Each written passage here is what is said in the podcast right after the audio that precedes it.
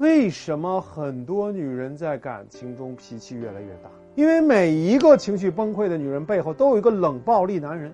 他们面对女人的质问、愤怒的时候啊，他们不回应、不行动、不投入。男人这种三不回应，就很容易让女人受到四大伤害。第一，自尊心丧失，男人的无视会让她怀疑自己的魅力，觉得自己不值得被爱。第二，安全感崩溃，一旦觉得自己不被爱，他就会想要去找补损失。那么，如果自己给不了自己，就不得不在关系中百般的取悦讨好老公。第三，精神被摧毁，如果努力了很久。久还是没办法改善，那就会彻底崩溃。很多遭遇老公冷暴力的女人啊，来找到我的时候，都会带着强烈的抑郁情绪，有的甚至有了寻死的念头。第四，伤害无限泛化，他会从怀疑男人扩大到怀疑所有人、所有事儿。那遭遇男人的冷暴力，我们该如何保护自己呢？第一，识破男人的套路。男人之所以对你冷暴力，就是想要通过控制你来掩饰自己的痛苦。比如说，很多的男人理亏，说不过女人，就试图用这种方式来操控你。不是他太强大，而是他太自卑。第二，给予自己肯定。冷暴力挑战的是一个女人是否对自己有足够的自信。如果你的自信是建立在男人对你的态度上，冷暴力才会对你有伤害。第三，零容忍，建立感情信用。男人所有的冷暴力都会有一个开端，在他第一次这样对你的时候，你的姑息和退让会让他得寸进尺。